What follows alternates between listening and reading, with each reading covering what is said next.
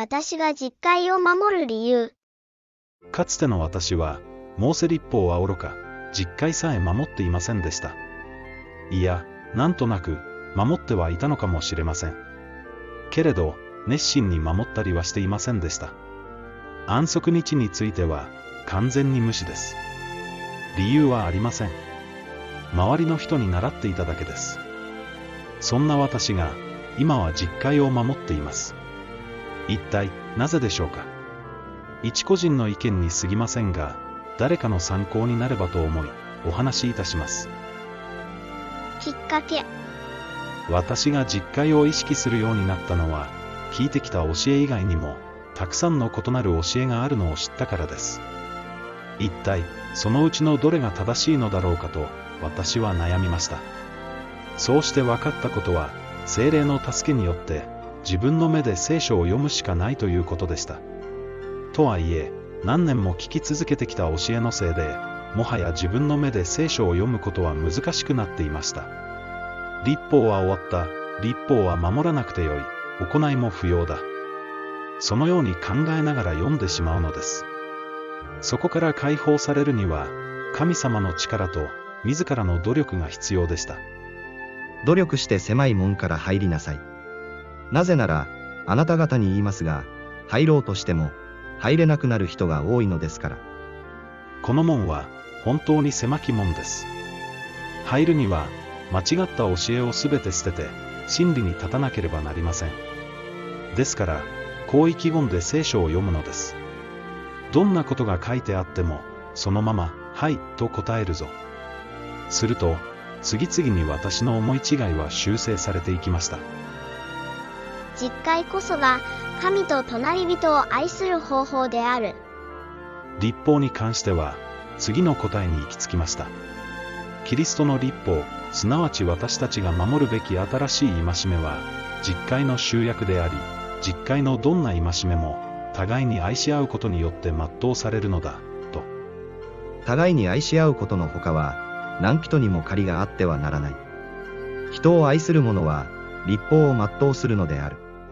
勧誘するな、殺すな、盗むな、貪るななど、その他に、どんな戒めがあっても、結局、自分を愛するようにあなたの隣人を愛せよというこの言葉に帰する。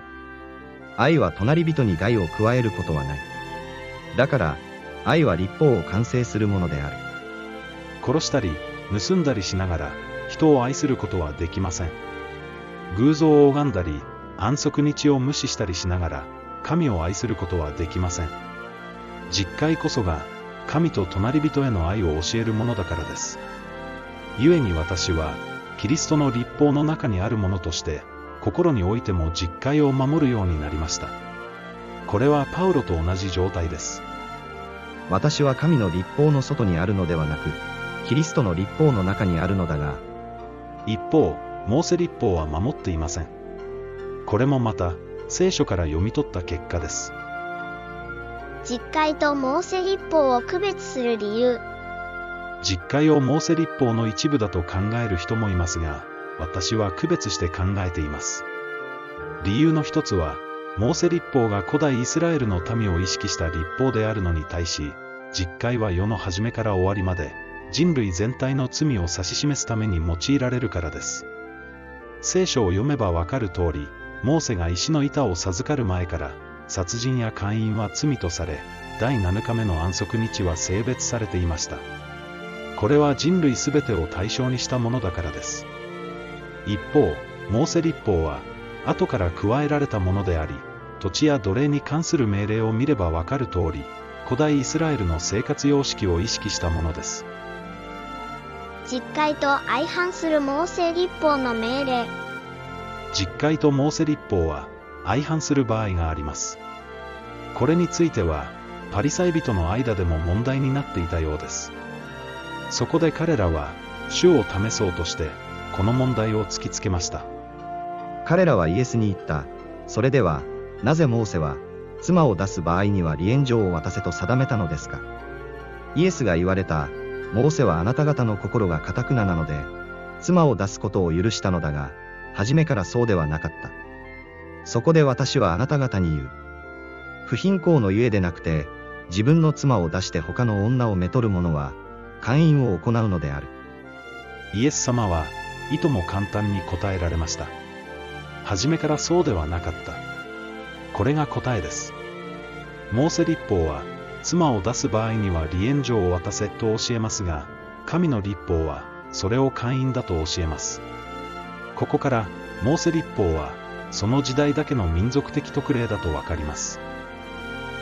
死刑に関する命令。モーセ立法には、殺さなければならないとの命令がいくつもあります。もし夫のある女と寝ている男を見つけたならば、その女と寝た男及びその女を一緒に殺し、こうしてイスラエルのうちから悪を除き去らなければならない。現代、これを守っている人はいないと思います。とはいえ、人間の都合で、守るべき立法を取捨選択しても良いのでしょうか。それだから、これらの最も小さい戒めの一つでも破り、またそうするように人に教えたりする者は、天国で最も小さいものと呼ばれるであろう。繰り返しますが、私はモーセ立法を守っていません。守らない理由はただ一つ。これが、初めからの立法ではなく、後から加えられた民族的特例だと考えるからです。この立法の有効期限については、次の聖句が参考になるかと思います。私の言う意味は、こうである。神によってあらかじめ立てられた契約が、430年の後にできた立法によって破棄されて、その約束が虚しくなるようなことはない。それでは、立法は何であるか。